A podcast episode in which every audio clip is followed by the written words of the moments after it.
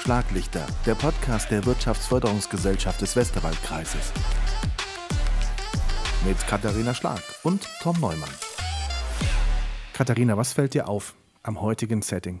Du hast Blumen auf dem Tisch. Nein, stimmt, die stehen auch nicht immer da. Wir haben einen Gast in Arbeitsuniform. Ich glaube, das hatten wir auch noch nie, oder? Meine, Stimmt. Okay, der Steuerberater trägt natürlich einen Anzug und so, aber wir hatten noch nie jemanden so, wo du das Gefühl hast, der hat gerade angepackt und gleich nach dem Podcast macht er auch weiter. Nee, stimmt, das ist neu. Max Hannappel ist bei uns. Hallo Max, schön, dass du da bist. Grüße dich. Hallo Tom, hallo Katharina. Max, wo kommst du her? Was machst du? Welche Firma vertrittst du heute? Ich komme aus Herschbach, bin Zimmerer und vertrete die Firma Schlag und Pröbstel. Und Katharina, was hast du dir bei gedacht? Max sollte einzuladen. Also mein Dach ist soweit noch in Ordnung. Von, Ich habe ausnahmsweise nicht an dich gedacht, Tom. Oh, okay. Woran Ähm, hast du gedacht? Ich habe an Handwerk gedacht und ich habe ganz konkret auch an Hände hoch fürs Handwerk gedacht. Da begleitet die Firma Schlag und Prübsel uns nämlich quasi seit Beginn und auch Max ganz aktiv als Junghandwerker. Wir durften ihn damals schon äh, porträtieren und deshalb war ich natürlich einerseits selber neugierig, was seitdem passiert ist und ja, bin ganz gespannt. Max, wir dürfen nicht unseren eingetretenen Pfad verlieren. Und äh, deswegen müssen wir mit einem Zitat anfangen. Du hast uns eins mitgebracht und danach erfahren wir noch ein bisschen mehr über dich. Welches Zitat hast du mit? Also mein Lebenszitat ist, gib deine Verantwortung nicht ab, nur du selbst bist für dein Glück verantwortlich. Das ist ein sehr schönes Zitat. Und wie bist du darauf gekommen, Max? Warum ist dir das wichtig? Ähm, ich habe den Spruch in Instagram gelesen und der ist mir eigentlich immer hängen geblieben, weil der Mensch eigentlich sonst relativ negativ ist und Glück ist einfach was Positives und daran muss, man, muss jeder Mensch selbst arbeiten und er kann nicht auf andere Leute verschieben, dass er nicht glücklich ist. Man muss jeden Tag arbeiten gehen und wenn man schon mit jungen Jahren unglücklich auf die Arbeit geht, wird man den Beruf nie im Leben bis zur Rente durchführen. Findest du dich wieder, Katharina? Also ich finde mich wieder. Ja, auf jeden Fall. Also es deckt sich auch ziemlich genau mit meiner Einstellung, weil ich ja auch, die, die uns schon ein bisschen länger zuhören, dürften das das ein oder andere Mal auch schon mitbekommen haben. Ich bin genau so, dass ich sage, man sollte sich gut überlegen, welchen Beruf man ergreift und in welchem Umfeld man arbeitet, weil der Arbeitstag einfach echt zu lang ist, um ihn in negativem Umfeld zu verbringen oder mit Themen, die einem keine Freude machen. Ergänzend dazu würde ich vielleicht sogar noch sagen, man ist dann auch nicht gut in seinem Job. Man macht ihn nicht nur nicht lange, sondern man ist auch nicht wirklich gut. Und ich finde, man kann es sogar aufs ganze Leben echt übertragen. Ne? Noch nicht mal nur auf die Zeit, in der man arbeitet, die ist ja schon sehr umfangreich, sondern wirklich auch aufs ganze Leben. Max, was machst du bei euch im Unternehmen? Bei uns im Unternehmen bin ich in der Arbeitsvorbereitung. Ich übernehme Auftragsabwicklung, Angebote erstellen, Pläne zeichnen für die Arbeit da draußen, bin in der Abrechnung auch tätig und selbstverständlich arbeite ich auch handwerklich noch mit. Mhm. Wie alt bist du, wenn ich fragen darf? Und wie war dein beruflicher Weg bis hierhin? Ich bin aktuell 26 Jahre. Mein beruflicher Werdegang war nach der 11. Klasse, habe ich aufgehört von der Schule und habe mich für die Zimmererlehre entschieden und bin dann nach zweieinhalb Jahren Junggeselle gewesen. Habe dann zwei Jahre in unserer Firma gearbeitet und habe mich dann entschieden, den Meister noch zu machen, um mich beruflich weiterzuentwickeln, um nicht stehen zu bleiben. Es gibt im Handwerk auch sehr viele Möglichkeiten, sich nach oben zu arbeiten. Menschen wie Max suchen wir ganz dringend, ne, Katharina? Ja, auf jeden Fall. Und äh, also ich glaube, Max, dich hat es ja zwischendurch auch noch mal nach Süddeutschland verschlagen im Rahmen der Meisterzeit. Da hast du mal kurz dem Westerwald den Rücken gekehrt. Aber also ich bin ganz froh, dass Max wieder da ist. Max, du hast eben gesagt, in unserer Firma. Welchen Bezug hast du zu dieser Firma? Meine Tante ist Geschäftsinhaberin, mein Vater ist Prokurist, mein Cousin ist jetzt vor kurzem auch zurück in die Firma gekommen, äh, mein Bruder ist Junggeselle, meine Mutter ist auch im Büro tätig, also die Firma Schlagenpröbstel ist fast durch und durch Familie. Und das auch in vierter Generation, glaube ich. Habe ich gelesen, stimmt das? Dritte Generation. Dritte Generation. Mein okay. Mhm. Opa hat die Firma gegründet, mein Opa hat sie mit meiner Oma übernommen und meine Tante hat sie dann übernommen. Den genauen Zeitraum weiß ich jetzt leider nicht mehr. Mhm. Aber ich sage es dir jetzt schon, es wird auch noch eine vierte Generation geben, glaube ich. Also ich habe jetzt einfach nur nach vorne geschaut. Katharina, warum ist dieses Konstrukt interessant für unsere Themen, die wir in diesem Jahr haben im Podcast? Da geht es ja um Wellerwechsel, um Nachfolgeregelungen. Warum ist das eine interessante Firma für uns? Es ist eine interessante Firma, weil sie erstens schon eine recht lange Tradition hat. Ähm, wie Max ja gerade schon gesagt hat, äh, vom Uropa gegründet. Drei Generationen jetzt immer nach Gang. Und also mit Max und seinem Cousin sind er, ist er jetzt die vierte Generation quasi zumindest im Betrieb beschäftigt. Und da ist eben auch die spannende Frage, So, wie geht es weiter? Wann entscheidet sich das? Ist das überhaupt schon konkret oder nicht? Weil wir ja gesagt haben, mit dem Wellerwechsel wollen wir gerne die Bandbreite an Nachfolgeoptionen zeigen. Das heißt auch die unterschiedlichen Stadien, die es in so einer Nachfolge geben kann. Und deshalb habe ich gesagt, wir laden Max mal ein und hören mal, wie es gerade aussieht. Max, wie war das so, als deine Tante übernommen hat? War das schon eine aktive Zeit für dich oder warst du dann noch zu klein? Da war ich noch zu klein. Aber das Thema Nachfolge, du bist jetzt 26. Gibt es Themen in diesen Bereichen, mit denen ihr euch heute auch wirklich schon beschäftigt? Oder bist du noch viel zu sehr in deinem Arbeitsmodus drin, dass du sagst, ach, das können wir uns irgendwann mal überlegen, wie es da vielleicht mal irgendwann weitergeht? Das ist natürlich immer mal wieder Thema, aber es ist noch nicht konkret angegangen. Und meine Chefin, meine Tante, die ist auch noch nicht so alt, dass sie schon in Rente gehen kann, soll, mhm. darf. Vor allem nicht darf, wahrscheinlich, genau. Und die wird auch noch einige Jahre arbeiten. Natürlich muss man sich um die Nachfolge kümmern, aber das Thema ist noch offen bei uns. Warum hast du dich überhaupt für diesen Weg entschieden? Also war das was, weil du aus der Familientradition heraus gesehen hast, Handwerk? Da gibt es ganz tolle Berufe oder warum hast du dich dafür entschieden? Hm, ich habe in jungen Jahren schon am Wochenende immer Autos sauber gemacht, um mir das nötige Kleingeld zu verdienen. Habe dann, als ich ein bisschen älter wurde, so mit 15, habe ich dann auch Ferienjobs gemacht, für zwei Wochen oder eine Woche, je nachdem. Und das handwerkliche Arbeiten hat mir einfach Spaß gemacht. Und ich denke, damit habe ich auch schon meinen Traumberuf für mich entdeckt. Ist das ein klassischer Handwerksbetrieb aus dem Westerwaldkreis, so wie wir es jetzt gerade gehört haben, Katharina? Also viele Mitglieder aus der Familie sind mit involviert. Ist das quasi eine Wunschvorstellung, die man haben darf?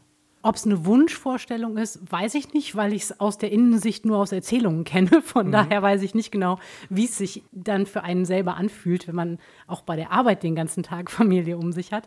Aber ich glaube schon, dass es ein Modell ist, das wir im Westerwaldkreis recht häufig sehen. Gar nicht nur im Handwerk, tatsächlich auch bei dem einen oder anderen Industriebetrieb, auch bei kleineren Betrieben ist es schon so, dass viel Kernfamilie, aber dann auch Verwandtschaft, angeheiratete teilweise Nachbarschaft. Also da gibt es häufig schon, schon sehr enge Verbindungen auch innerhalb der Belegschaft und zwischen den einzelnen Mitarbeitern. Kurze Pause, die WFG-Likes.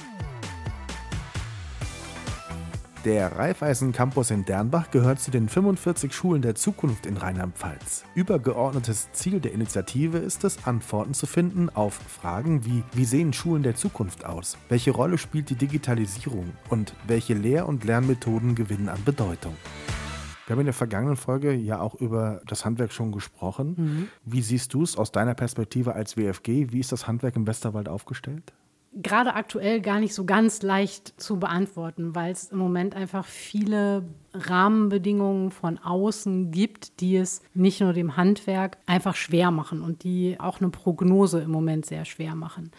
Was ich glaube ist, dass es grundsätzlich dem Handwerk, wenn man nur auf die Auftragslage schaut, recht gut geht und auch eine hohe Auslastung da ist. In der Baubranche muss man im Moment natürlich, da kann Max vielleicht mehr zu sagen, da muss man natürlich im Moment einfach gucken, weil wir schon wahrnehmen, dass dass einfach viele Projekte nicht mehr umgesetzt werden, weil wir jetzt einfach einen extremen Preissprung haben. Wir haben eine andere Zinslandschaft. Ähm, das heißt, Finanzierung ist auch nicht mehr so gesichert oder auch nicht mehr so abbildbar.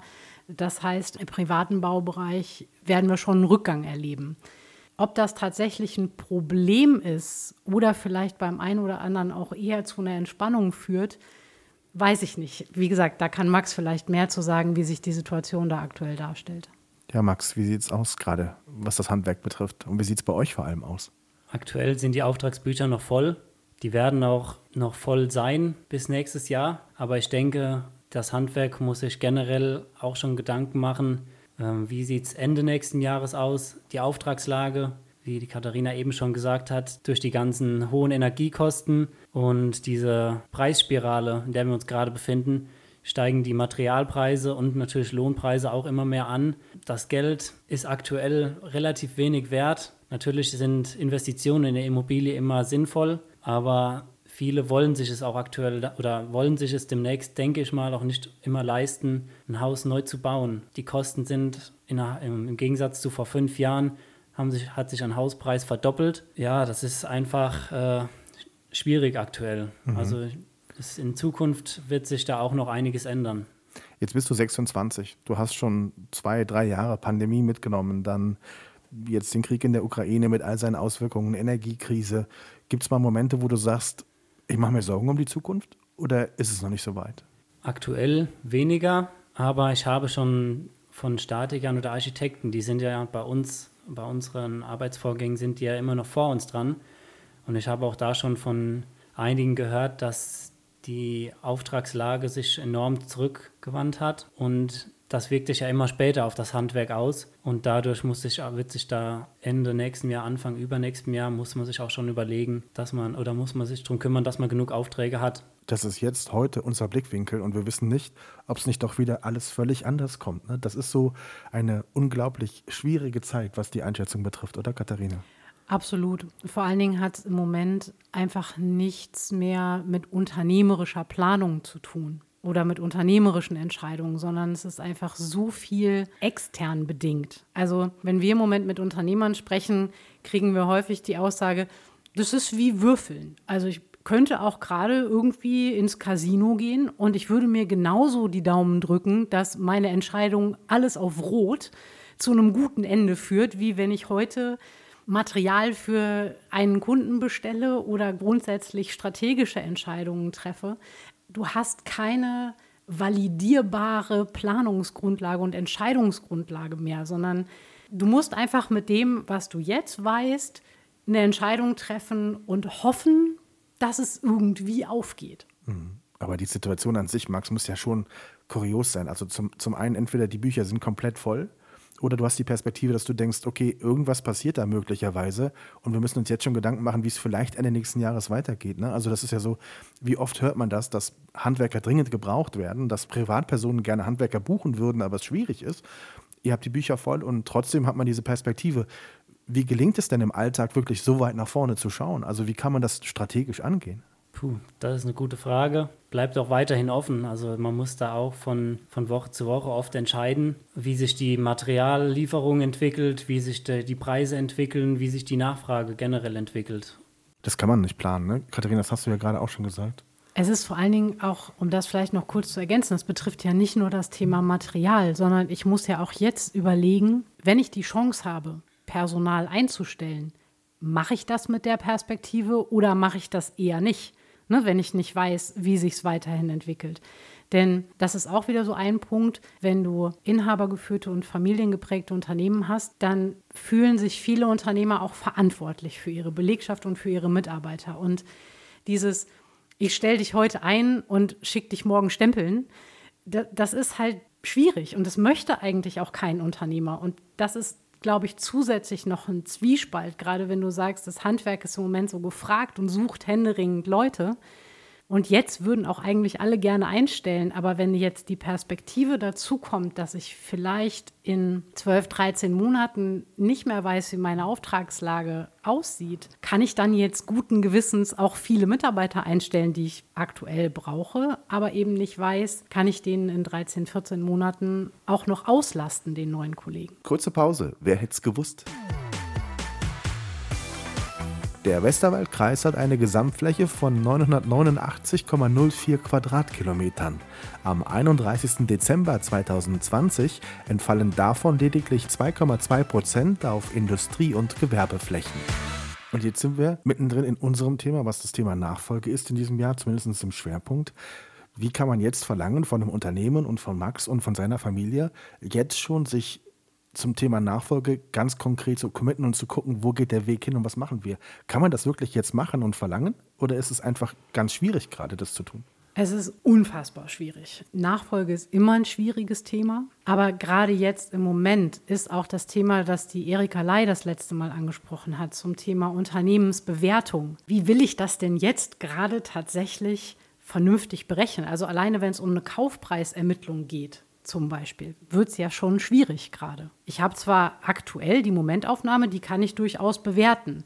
Aber wenn ich dieses Damoklesschwert über mir hängen habe, wie soll ich das in der Unternehmensbewertung berücksichtigen? Ich kann es aber auch nicht völlig ignorieren. Das ist wahnsinnig schwer. Und auch von einem jungen Menschen zum jetzigen Zeitpunkt eine Entscheidung zu erwarten, mache ich das, mache ich das nicht, wenn so viel Unwägbares um einen rum ist, ist schwierig. Ganz aus dem Blick lassen darf man es aber trotzdem nicht. Hast du es ein bisschen im Blick, Max? Schwierig, ne? Ja.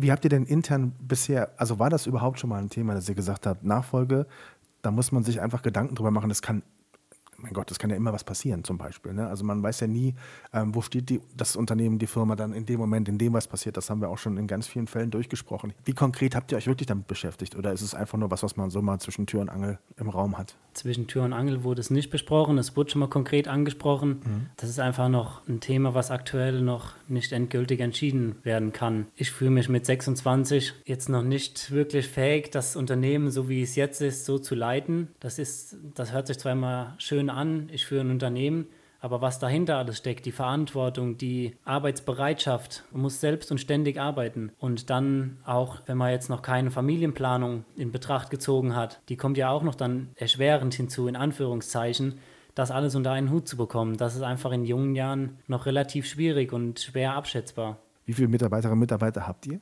Wir sind aktuell insgesamt mit Büro und Arbeitern draußen 20 und sind da eigentlich schon ein gutes mittelständiges Unternehmen. Hm, und damit ein wichtiger Arbeitgeber, ne, Katharina? Und ja, auf jeden Fall. Und also auch in der Größe natürlich für ein Handwerk ist das schon eine ordentliche Größenordnung. Also es ist jetzt auch kein kleiner Betrieb. Ähm, es ist auch vor allen Dingen Ausbildungsbetrieb, was für uns in der Region natürlich auch immer wichtig ist, dass wir Betriebe haben, die sich auch einfach in dem Bereich wirklich engagieren. Und auch da weiß ich, dass sich viele Betriebe damit schwer tun, weil sie sagen, hm, das, was wir an Bewerbungen bekommen. Das ist auch irgendwie, also nicht mehr, nicht nur nicht mehr so viel, sondern auch qualitativ vielleicht nicht mehr so.